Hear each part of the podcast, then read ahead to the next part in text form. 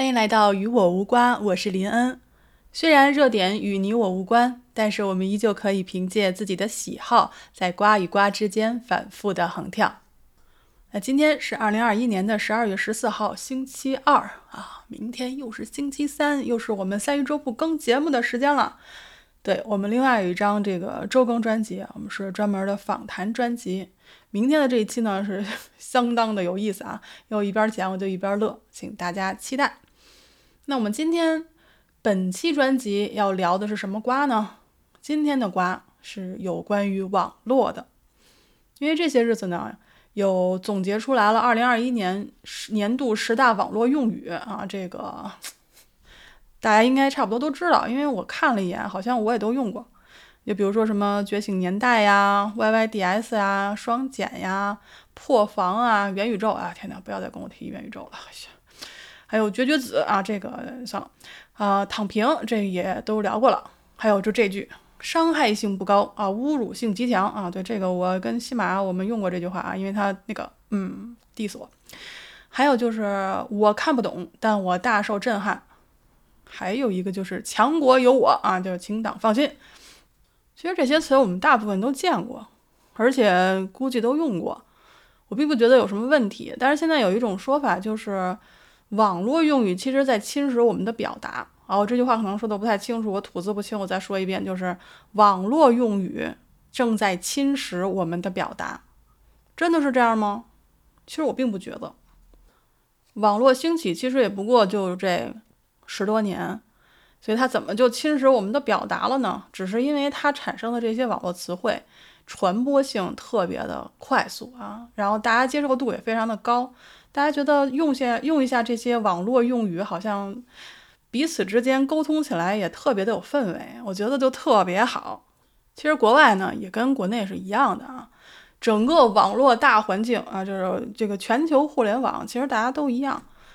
尤其呢就是年轻人啊，前两天我跟我老板还聊天呢，他说这个跟他那个儿子们发短信要了命了，告诉都看不懂啊，看不懂那些缩写是什么意思。后来呢，他就说你你看一下这个，他就给我看了一条，他大儿子啊吐槽他小儿子是 CEO of something 啊，对不起，我的英文发音不是特别准啊，让我们再来说一遍，就是 CEO of sleeping in late，啥意思呢？就是吐槽他弟弟啊，天天晚上不睡，早上不起，就天天熬着跟夜猫子似的。老爷子一看这气就不打一处来啊，但是这其实也是年轻人的一种常用的话，叫 CEO of something。还有呢，就是 G O A T 啊，这边经常用的，就是拼起来呢像山羊那个词，但是它是个缩写就是 Greatest of all time，啥个意思啊？就是其实我觉得就可以翻译成永远的神啊，就是有史以来最棒的谁谁谁谁谁啊。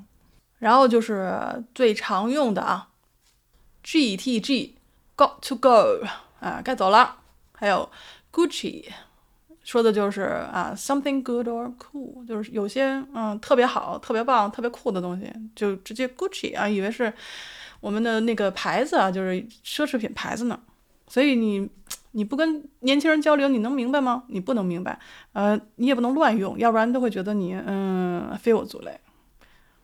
但我就说，我说你会担心他这个英文变差吗？呃，老爷子说我不担心，就是人家不担心。但是我们呢，就非常担心，说这些网络用语就开始侵蚀我们的表达了。其实并不是，因为语言它本身就是活的。大家可以想一想，我们现在已经不用文言文了，对吗？呃，我们现在用的是白话文，就是它在进化，它在演变，它有些不符合这个时代需求的，就可能消失了。这是为什么我们上学的时候背那个文言文那么痛苦，就是因为我们不用它了。这就像我们的身体新陈代谢一样，我们的旧的细胞死去，我们必然有新的细胞生成，而且像这种语言的细胞会不断的更迭下去，很多就会被淘汰，很多又会被生出来。网络用语它为什么会让大家觉得它可能会在侵蚀我们的表达？因为很多人觉得网络用语比较 low，好像没有那么多的文化承载。所以他会觉得说，你看你的网络用语哈，就是来的快，去的也快，就这么野蛮生长，而且杂乱无章，根本就没有所谓的什么文法语法。当这个语言学的专家正准备这个规范和纠正的时候，这已经传遍了，就是大江南北了，而且势不可挡。等你再去跟大家说这个东西你这个不符合语法的时候，可能大家就不用了。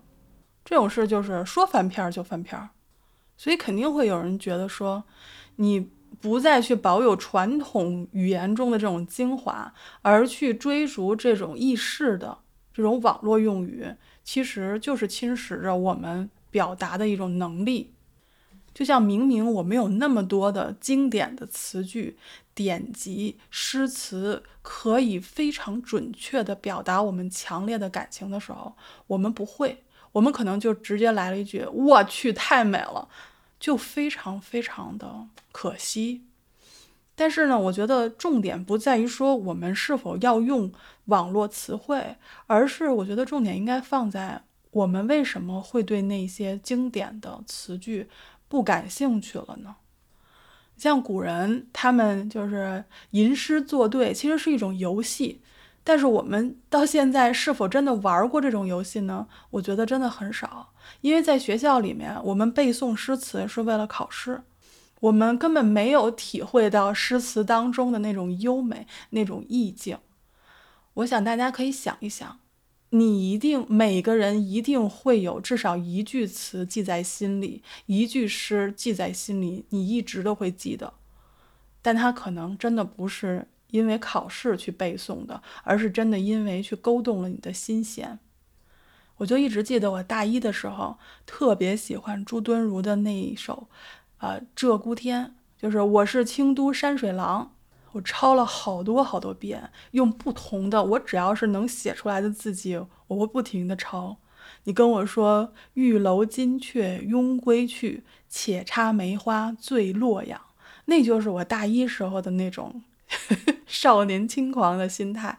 我离开了家，我终于高考完了，我处在一个。就是大学的环境当中，我遇到了很多新的朋友。我当时就觉得啊，这是诗万首酒千觞，几曾着眼看猴王？玉楼金阙拥归去，且插梅花醉洛阳。我们考试一定不考这个，但我一定记得它，是因为我真的喜欢。所以为什么我们经过了这个 应试教育之后，我们对于看书？就会非常头疼，我们对于诗词就会非常头疼，就是因为我们 有点条件反射了。一看书，我们就想着说，我在这本书中，我一定要学到什么。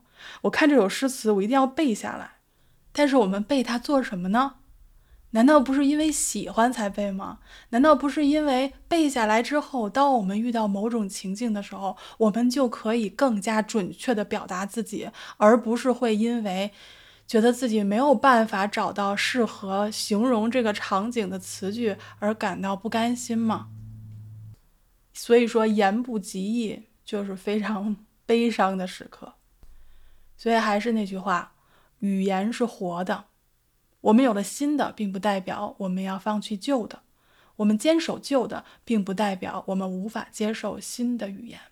所以，为了让我们能够更具备表达的能力。我其实非常建议大家喜欢上这些我们使用的语言，去研究它，去明白它到底是为了什么而存在的。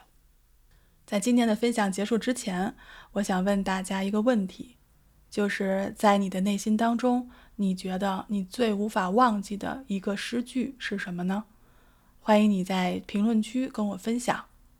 那我们今天的分享就到这里。我是林恩，二百二十一赫兹，咱们明天再见。